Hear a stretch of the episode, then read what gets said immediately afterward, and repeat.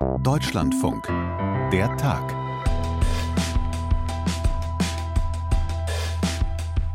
Da steckt wahnsinnig viel drin in diesen Worten von Vitali Klitschko. Das ist ja der frühere ukrainische Profiboxer, der jetzt aber schon seit langem Bürgermeister von Kiew ist.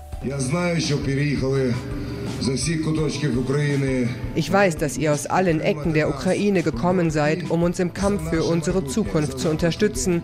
Ich will euch herzlich danken, dass es euch nicht egal ist, in welchem Land wir leben werden. Ich bin sicher, dass wir kämpfen müssen und ich bin sicher, dass wir gewinnen werden. Wir werden alles tun, um ein europäisches Land zu schaffen.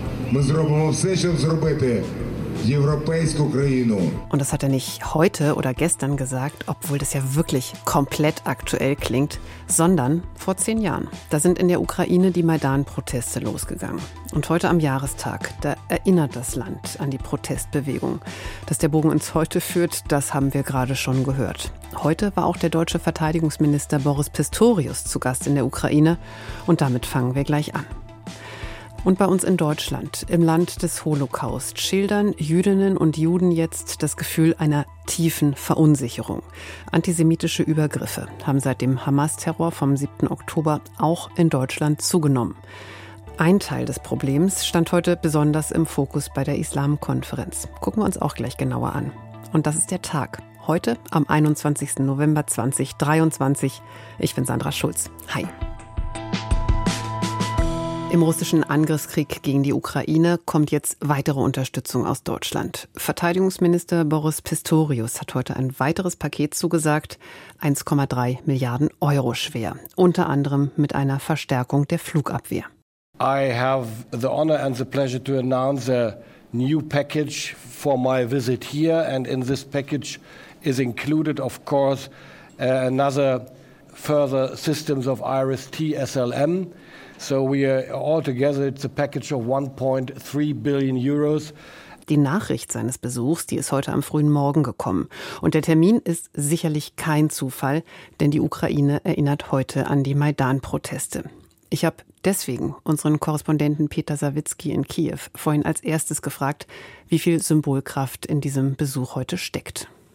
Ja, die Symbolik ist schon sehr deutlich zu spüren gewesen heute früh. Gegen 7.30 Uhr kam Boris Pistorius äh, am Maidan an, an der Gedenkstätte für die Toten der Maidan-Proteste von vor zehn Jahren, die sogenannten himmlischen 100.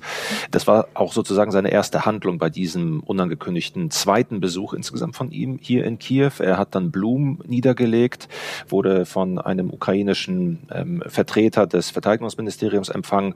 Es stehen dann heute auch noch politische Gespräche mit dem Verteidigungsminister an, auch mit Volodymyr Zelensky, dem Präsidenten.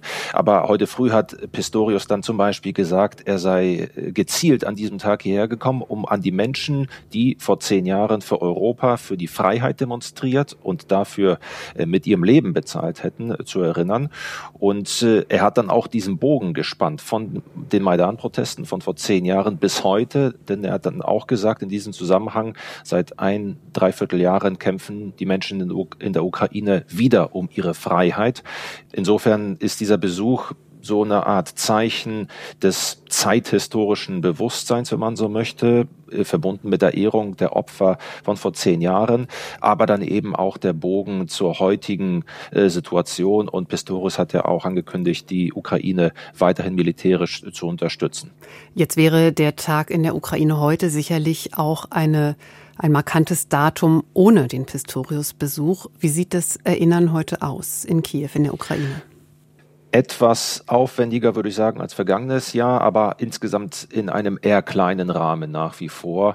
Ähm, das liegt natürlich daran, dass in der Ukraine weiterhin Krieg herrscht. In Kiew kann man teilweise vielleicht das Ganze so ein bisschen mal ausblenden, um es mal so zu formulieren, weil das Leben hier doch einigermaßen geregelt stattfinden kann, unter anderem dank der sehr weit ausgebauten Flugabwehr, die sehr viele Drohnen und Raketen einfach abfangen kann, wenngleich es immer wieder eben zu solchen Angriffen hier kommt kommen kann und es auch immer wieder Luftalarm gibt. Aber heute zum Beispiel ist der Tag bisher ruhig gewesen und es gibt über den Tag verteilt, auch in den kommenden Tagen, so eine Art Kulturprogramm mit einer Ausstellung zu den Maidan-Protesten, mit Filmvorführungen. Und heute Vormittag, da war ich dann auch vor Ort, gab es eine kleinere offizielle Gedenkveranstaltung an dem Denkmal für die Maidan-Opfer. Da gab es Reden von einzelnen Politikern, von Zeitzeugen und ein gemeinsames Gebet mit einem orthodoxen Priester. Da waren nur etwa 100 Personen wirklich vor Ort. Das liegt sicherlich auch daran, dass heute ein ganz normaler Arbeitstag in der Ukraine ist. Aber diesen Menschen, die da waren, jeden Alters übrigens, denen war es wichtig, auch in dieser Zeit dieses Zeichen zu setzen an die Menschen, die am Maidan bei diesen Protesten äh, ums Leben gekommen sind, zu erinnern, aber auch um diesen historischen Bogen zur heutigen Situation zu ziehen. Also wenn man so will, dass dieser Kampf aus Sicht der Menschen, die sich Richtung Westen orientieren wollen, und das ist in der Ukraine heute die überwältigende Mehrheit, dass dieser Kampf vor zehn Jahren begonnen hat und dass er heute fortgeführt wird, nicht zu Ende ist nach wie vor.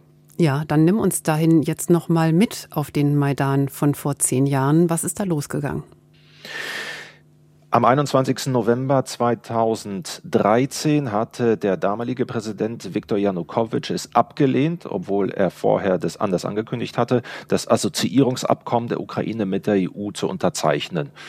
Das sollte eine politische und eine wirtschaftliche Annäherung der Ukraine an die EU auf den Weg bringen. Später kam ja beispielsweise das visafreie Reisen zustande.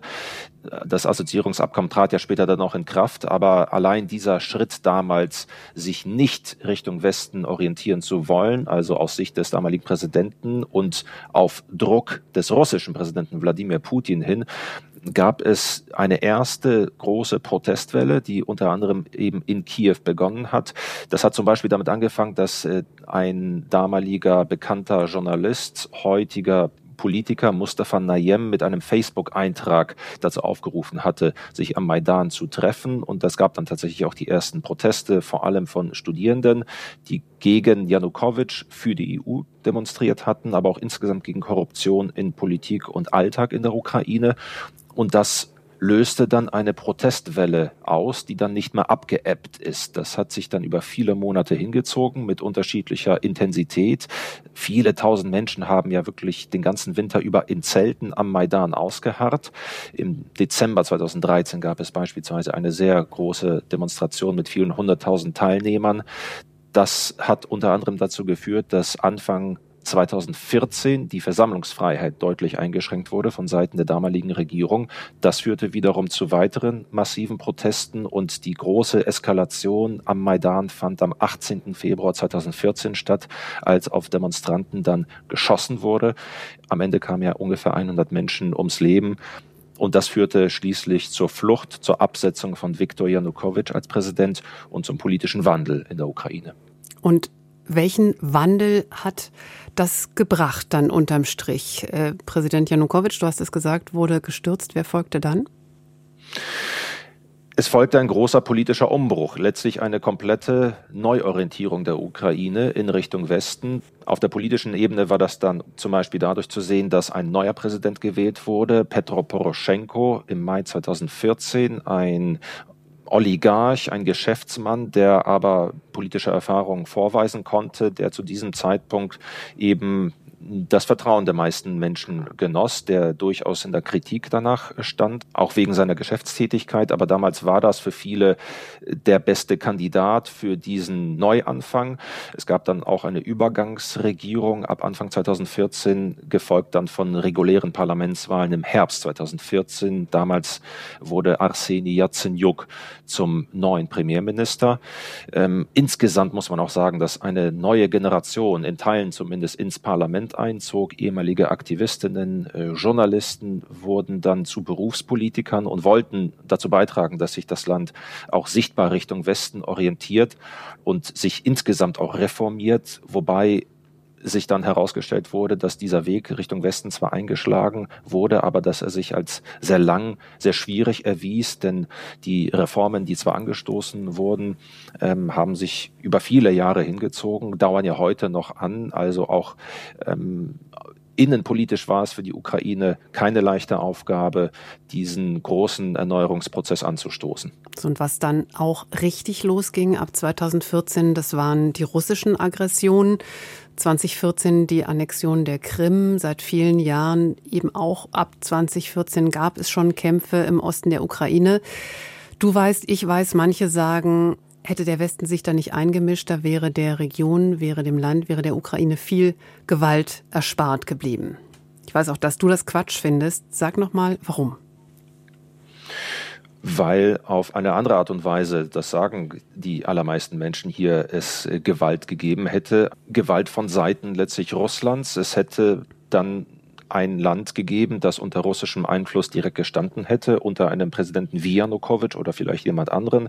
Manche befürchten, dass die Ukraine sich möglicherweise eher so in Richtung Belarus hätte entwickeln können. Also das wäre die Alternative gewesen oder vielleicht etwas dazwischen, zwischen dem Modell Belarus und einem westlich orientierten Land. Aber man hat ja letztlich gesehen, dass der Wille insgesamt im Land größer war, ähm, oder groß genug war, sich dem zu widersetzen. Und man hat diese Opfer auf sich genommen und aus heutiger Sicht ist man hier überwiegend der Meinung, dass es auch wenn es schmerzhaft war, der richtige Schritt war, diesen Weg zu gehen und man ist gewillt, diesen Kampf weiterzuführen, auszuharren, bis man am Ende sich erfolgreich gegen Russland verteidigt hat. Volodymyr Zelensky sagt heute, du hast es auch schon zitiert, vor zehn Jahren haben wir unsere erste Gegenoffensive durchgeführt. Das ist ja schon fast in die andere Richtung polemisch. Was bewirkt diese Rhetorik? Ich denke, das ist ein Zeichen nach außen, auch um bewusst zu machen, dass es diese Verbindung aus ukrainischer Sicht, aus mehrheitlicher ukrainischer Sicht gibt, dass vor zehn Jahren einfach dieser Wandel eingeleitet wurde, der gesellschaftlich insgesamt damals schon ähm, mehrheitlich getragen worden ist, sicherlich auch das Land in gewisser Weise gespaltet hat. Es waren nicht alle davon überzeugt, dass das in dieser Form oder überhaupt der richtige Weg gewesen sei. Aber heute im Lichte der Großinvasion, dessen, was seitdem passiert ist. Da müssen wir gar nicht alles aufzählen, was seitdem passiert ist, aber die, die Großinvasion mit all diesen Kriegsverbrechen, die Russland begangen hat, in diesem Lichte ist man umso mehr überzeugt, dass es diese Verbindung von damals zu heute gibt. Und es ist, glaube ich, dann auch speziell in der jetzigen Situation so gewollt von Zelensky, diesen rhetorischen Punkt zu setzen, um auf die Situation der Ukraine angesichts der Weltlage, die ja derzeit sozusagen nicht zwingend für die Ukraine spricht, aufmerksam zu machen, um da die Aufmerksamkeit weiter auf das Land zu richten und um dafür zu werben, dass das Land weiterhin die Unterstützung erfährt, die es nötig, die es benötigt, um den Krieg gegen Russland für sich entscheiden zu können, um sich am Ende erfolgreich gegen Russland verteidigen zu können. Und auch in diesem Licht so hat es zumindest Boris Pistorius äh, formuliert, ist äh, sein Besuch heute in der Ukraine zu verstehen. Und die Ukraine setzt auch darauf, dass es dabei bleibt, dass diese Unterstützung auf politischer und auf militärischer Ebene weitergeht. Und Peter, ganz zum Schluss noch einfach, weil das jetzt so ist, dass die Meldungen aus Gaza über den neuen Gazakrieg viel überstrahlen und viele sicher nicht mehr mit der gleichen Intensität wie direkt nach dem russischen Überfall in der Lage sind, so das Tagesgeschehen, das Kampfgeschehen zu verfolgen. Gib uns noch mal ganz knapp den Überblick, diese ukrainische Gegenoffensive. Wo steht die jetzt? Man muss sagen, dass es wenig Bewegung derzeit an der Front gibt, dass es äh, in den vergangenen Wochen und Monaten im Prinzip wenig Bewegung gegeben hat, weniger als sich die Ukraine das erhofft hat. Die aktuelle Kampfphase dürfte ohnehin bald weitgehend zu Ende sein, wegen der Wetterbedingungen, die sich äh, verschlechtern. Der, Im Osten des Landes sieht das in etwa so aus, dass Russland umgekehrt versucht, da die Ukraine zunehmend unter Druck zu setzen. Da gibt es die Orte, über die wir auch oft berichtet haben, Avdiivka in der Region Donetsk ähm, oder weiter nördlich der Ort Kupiansk in der Region Kharkiv. Das sind Orte, die deutlich unter Druck stehen, die Russland versucht, entweder einzunehmen oder zumindest stärker da die ukrainische Armee unter Druck zu setzen. Im Süden des Landes hat die Ukraine es nicht geschafft, bislang einen großen oder größeren Durchbruch zu erzielen. Zwar ähm, sich da taktisch an einigen Orten in eine bessere Position gebracht, aber nicht diesen großen Erfolg gefeiert, den man sich vielleicht im Westen vor allem erhofft hat oder mit dem man äh, gerechnet hat angesichts der Waffenlieferungen, die es gegeben hat. Derzeit beobachtet man die Situation in der Region Herson etwas genauer, nämlich auf dem linken Ufer des Flusses Dnipro. Da ist die ukrainische Armee über den Fluss vorgedrungen und versucht sich da zu stabilisieren und könnte möglicherweise einen größeren Vorstoß in den kommenden Wochen und Monaten unternehmen. Das wissen wir aber noch nicht, ob es dazu wirklich kommen wird. Wir wissen aber, dass sich die russische Armee auf dieser Seite zumindest offenbar umgruppiert. Deutlich größeren Erfolg hat die Ukraine rund um das Schwarze Meer gehabt, rund um die Halbinsel Krim, unter anderem mit Luftangriffen, mit Drohnenangriffen auf die russische Infrastruktur, hat sich da strategisch in eine deutlich bessere Position gebracht. Also insgesamt ein gemischtes Bild und auch gemischte Gefühle, wie es weitergehen könnte militärisch hier in der Ukraine. Man sagt das sicherlich nicht laut dass man ähm, sozusagen weniger optimistisch ist. Aber es gibt durchaus Stimmen, wenn man da so ein bisschen ähm, nachfragt, die dann sinngemäß sagen, es könnte zumindest besser laufen militärisch und man blickt mit Sicherheit auch äh, gespannt darauf, beziehungsweise mit bangen Blicken darauf, wie die politische Großwetterlage auch mit Blick auf die US-Präsidentschaftswahlen im kommenden Jahr aussehen wird, wie es dann mit der Militärhilfe weitergeht. Dass sie nach wie vor vonnöten ist, das ist etwas, was man hier deutlich macht. Unter anderem geht es da um Drohnen, um Munition für Artillerie, die nach wie vor benötigt wird, aber auch die Taurus-Marschflugkörper, die man sich von Deutschland wünscht. Das wird vielleicht in der Öffentlichkeit von ukrainischer Seite nicht ganz so laut formuliert, aber man kann davon ausgehen, dass die Ukraine nach wie vor daran arbeitet, dass diese Marschflugkörper am Ende dann doch hier nach Kiew geliefert werden. Dankeschön für diesen Überblick an unseren Korrespondenten in der Ukraine, an Peter Sawicki in Kiew. Danke dir. Danke auch. Eigentlich sollte es ja um das Thema Muslimfeindlichkeit gehen. Aber in den vergangenen Wochen, da hat sich der Fokus natürlich stark gedreht nach dem Hamas-Attentat gegen Israel am 7. Oktober, nach einem Anstieg antisemitischer Übergriffe auch in Deutschland. Da stand jetzt der Kampf gegen den Antisemitismus im Mittelpunkt der Islamkonferenz heute. Von Innenministerin Nancy Faeser von der SPD kam diese Erinnerung. Ich sage es ganz deutlich, wir müssen den Kampf gegen Antisemitismus gemeinsam führen. Auch einige Moscheegemeinden in Deutschland engagieren sich bereits. Ich danke allen, die sich gegen Judenhass einsetzen, für dieses Engagement. Ich appelliere aber auch gerade an die großen islamischen Verbände, die beanspruchen, die deutschen Muslime zu vertreten den Kampf gegen Antisemitismus noch sichtbarer voranzutreiben. Und unsere Fachfrau Luise Sammann hat das Treffen heute in Berlin für uns verfolgt, ist jetzt in der Leitung. Hallo Luise. Hallo. In welchem Format hat sich da heute wer getroffen? Genau, also erst vielleicht kurz zum Format. Diese äh, Islamkonferenz, die hat sich ja sehr verändert äh, in den letzten Jahrzehnten, muss man schon sagen. Ne? 2006 ist sie das erste Mal äh, einberufen worden. Ähm, und damals ging es ja wirklich um diesen Austausch zwischen den, den Muslimen in Deutschland und der Bundesregierung. Ähm, und das hat sich jetzt in den letzten Jahren aber so ein bisschen verändert. Das heißt, bei diesen äh, Veranstaltungen, also das hier jetzt ist zum Beispiel eine Fachtagung, das heißt, im Rahmen der Islamkonferenz finden in verschiedenen Formaten Treffen statt, wie zum Beispiel so eine Tagung. Und da ist jetzt, geht es jetzt nicht mehr um so einen Dialog zwischen zwei Seiten, sondern da sitzen jetzt vor allem auf den Podien Wissenschaftlerinnen und Wissenschaftler oder auch Leute aus, aus der Praxis, die sich mit den Themen, in diesem Fall jetzt eben antimuslimischer Rassismus, Antisemitismus auseinandersetzen. Die sitzen jetzt auf Podien ähm, und die muslimischen Verbände zum Beispiel die Vertreter des Islam, die früher die Gesprächspartner bei diesen Konferenzen waren, die sitzen während dieser Podien eher im Publikum, wenn überhaupt, muss man in diesem ganz speziellen Fall heute dazu sagen. Und wenn wir inhaltlich drauf gucken, dann könnte das Spektrum ja eigentlich kaum breiter sein. Antisemitismus jetzt aus aktuellem Anlass, plus aber das eigentliche gesetzte Thema Muslimfeindlichkeit.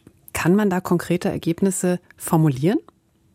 Ich wäre da ganz vorsichtig sowieso, aber mit der Erwartungshaltung an diese Islamkonferenz ähm, im Sinne von konkreten Ergebnissen. Denn ähm, wie ich das gerade beschrieben habe, das ist jetzt eben zwei Tage lang so eine Konferenz, bei der es verschiedene Podien gibt, bei der es dann auch Workshops gibt, bei der Reden gehalten werden.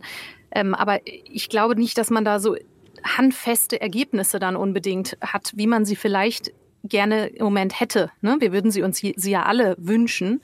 Das jetzt das mal, mal für uns löst, dieses Problem zum Beispiel des muslimisch motivierten Antisemitismus, äh, über den wir so viel gesprochen haben in den letzten Wochen und Monaten, oder auch das Thema eben ähm, antimuslimischer Rassismus, der ja sehr, sehr zugenommen hat. Deswegen sollte das auch eigentlich ursprünglich das Thema dieser Konferenz sein, antimuslimischer Rassismus, und wurde dann ja erst erweitert aufgrund der aktuellen Ereignisse.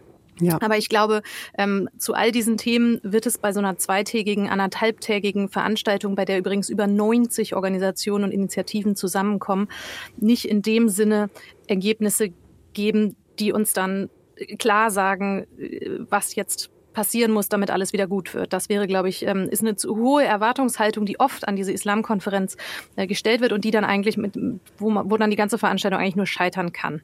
Ja, du hast es gerade schon gesagt, am liebsten wäre es natürlich uns allen, wenn der Antisemitismus einfach weg wäre, egal auch aus welcher Richtung, der muslimische oder der rechtsextreme oder den, den wir jetzt auch vielfach aus der linken Szene sehen. Sag uns doch, wenn du sagst, es ist schwierig, Ergebnisse zu formulieren, in welchem Ansatz kommt man da zusammen? Man kann es ja als Sicherheitsthema sehen oder als Bildungsthema oder als beides. Wie ist es angelegt? Ich würde sagen, hier ist es jetzt eher nicht das Sicherheitsthema, obwohl ich auf der Teilnehmerliste auch die Bundespolizei zum Beispiel gesehen habe und andere.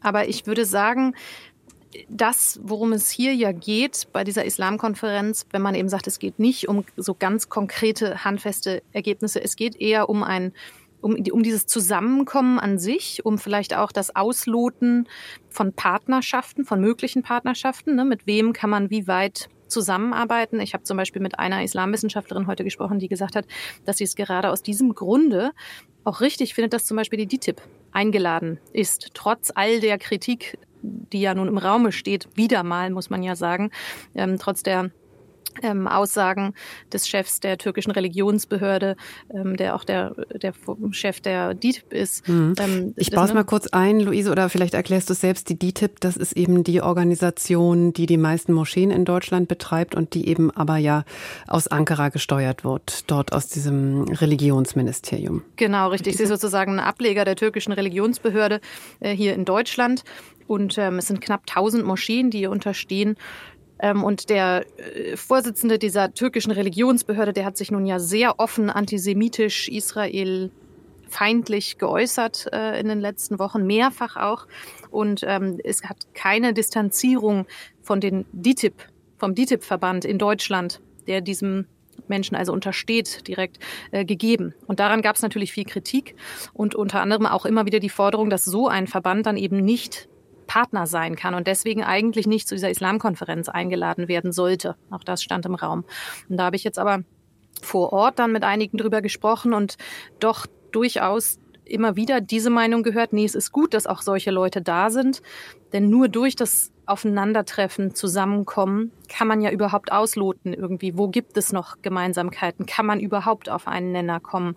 Eigentlich muss man es, denn gerade weil eben die DITIB so einflussreich ist über äh, all ihre Moscheeverbände, das kann man gut finden oder nicht, aber sie hat nun mal diesen Einfluss und dann muss man sich ja fragen, ähm, was passiert, wenn wir die einfach ausschließen? Haben wir dann Ne, verlieren wir all diese Gemeinden oder versuchen wir irgendwie uns auf dem kleinsten gemeinsamen Nenner zu treffen auch mit einem Verband wie der DITIB, der durchaus umstritten ist, und vielleicht so dann etwas zu bewegen. Und äh, das war das, was ich heute mehrfach eben gehört habe, dass die Leute gesagt haben, dieses Thema Antisemitismus zum Beispiel, das können wir ja nur gemeinsam angehen und das müssen wir dann irgendwie versuchen, auch mit unangenehmen Partnern zu tun. Ja, ich glaube, auch da an der Stelle liefere ich nochmal nach, was eben der Chef dieser, dieses Religionsministeriums gesagt hat. Der äußert sich einfach ganz ähnlich, äh, wie es ja auch der türkische Präsident äh, getan hat, Erdogan, der einfach Israel als Terrorstaat bezeichnet, sich ganz klar auf die Seite der Hamas schlägt, die auch als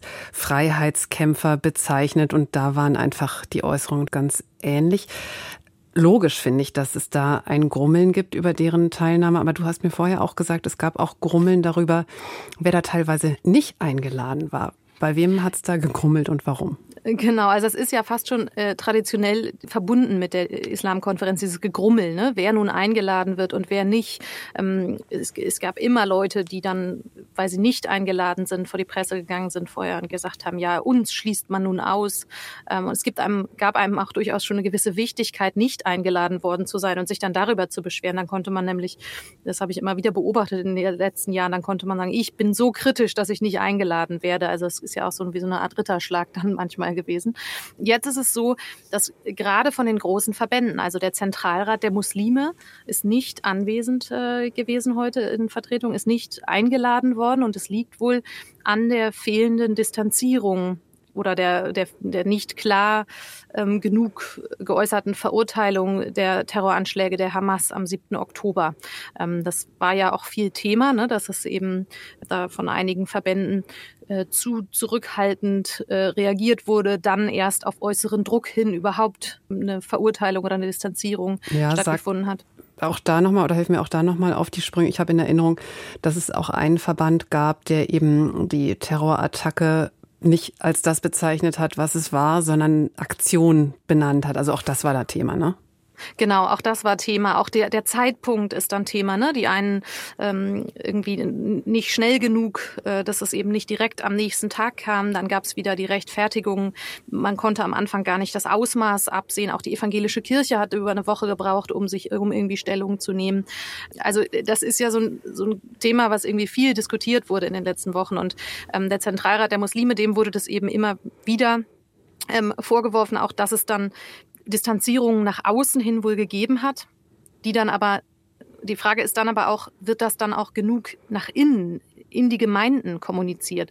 Oder macht man nur schön für die deutschen Medien eine, eine Presseerklärung und nach innen äh, thematisiert man das aber gar nicht vor seinen eigenen Leuten, denn das wäre ja mindestens genauso wichtig, das auch nach innen zu tragen. Ähm, also diese Vorwürfe standen im Raum und stehen es weiter und wohl auch deswegen ähm, ist der Zentralrat der, der Muslime jetzt nicht eingeladen zur Islamkonferenz. Mhm. Dann wollte ich ein Argument noch einspeisen, weil ich darauf jetzt einfach immer wieder gestoßen bin. Es gibt ja auch Muslime, die sagen, was soll das? Warum sollen wir uns von einer Sache distanzieren, mit der wir per se überhaupt nichts zu tun haben? Warum geht ihr überhaupt davon aus, dass wir als Muslime, dass wir was mit islamistischem Terror zu tun haben. Und da sind wir eigentlich bei diesem Spagat, den wir als Gesellschaft jetzt sicherlich leisten müssen. Also das, was ja auch Nancy Faeser immer wieder sagt, kein Generalverdacht gegen Muslime. Andererseits keine Verharmlosung. Andererseits klar, ein klares Ansprechen von Problemen, wie jetzt auch zuletzt, als in einer DITIB-Moschee ein, ähm, ein Taliban-Funktionär gesprochen hat. Wie kriegen wir diesen Spagat hin? Ja, das ist ganz schwierig und für mich ist der Spagat auch heute nochmal ganz deutlich geworden, als ich da saß bei dieser ähm, Eröffnungsveranstaltung der Islamkonferenz und äh, Frau Faeser eben gesprochen hat. Und ähm, die ersten, ich weiß es gar nicht, vielleicht 15 Minuten ihrer Rede zielten dann doch sehr deutlich auf das Thema Antisemitismus und auch muslimisch motivierten Antisemitismus ab. Und ich habe mich so umgeguckt unter den ja überwiegend muslimischen Menschen um mich herum und habe das Gefühl gehabt, da kommt schon wieder so ein leichter Groll jetzt gerade hoch. Also sie sagt, wir wollen keinen Generalverdacht, ähm, ne, wir wollen nicht den Eindruck erwecken, alle Muslime wären Antisemiten, aber sie nutzt dieses Forum, wo sie ja eigentlich in den Austausch mit Muslimen kommen will, dazu, um erstmal, um einen Großteil ihrer Rede doch dann wieder auf dieses Thema ähm, zu bringen. Und das muss sie natürlich. Das erwartet auch die, wenn man so will, Mehrheitsgesellschaft irgendwie ja von ihr, ne? dass sie da klare Worte findet. Aber man merkt eben, dass es so schwierig ist, dass die Menschen, die da sitzen und die muslimischen Hintergrund haben, gleich wieder das Gefühl haben, jetzt fängt das wieder an. Jetzt redet die wieder die ganze Zeit nur davon, wie wir uns alle distanzieren sollen und dass wir das noch klarer verurteilen sollen und was ist eigentlich, wann ist es eigentlich klar genug, wann, wie oft muss man es eigentlich gesagt haben? Es gibt auch Leute, ähm, die sagen, wir haben ja uns klar distanziert, wir haben äh, uns klar positioniert, muss man ja eigentlich sagen. Distanziert würde ja voraussetzen, es gab mal eine Nähe und die hatten die meisten ja nun wirklich äh, nicht. Aber wir haben uns klar positioniert und trotzdem wird es immer weiter von uns verlangt. Mein Eindruck heute vom Beginn der Islamkonferenz war, Nancy Faeser ist es noch nicht geglückt, da wirklich ähm, die, die Brücke gut zu bauen. Aber die Konferenz geht ja noch bis morgen Nachmittag. Also die Hoffnung besteht, dass da gerade an diesem schwierigen Spagat nochmal gearbeitet wird.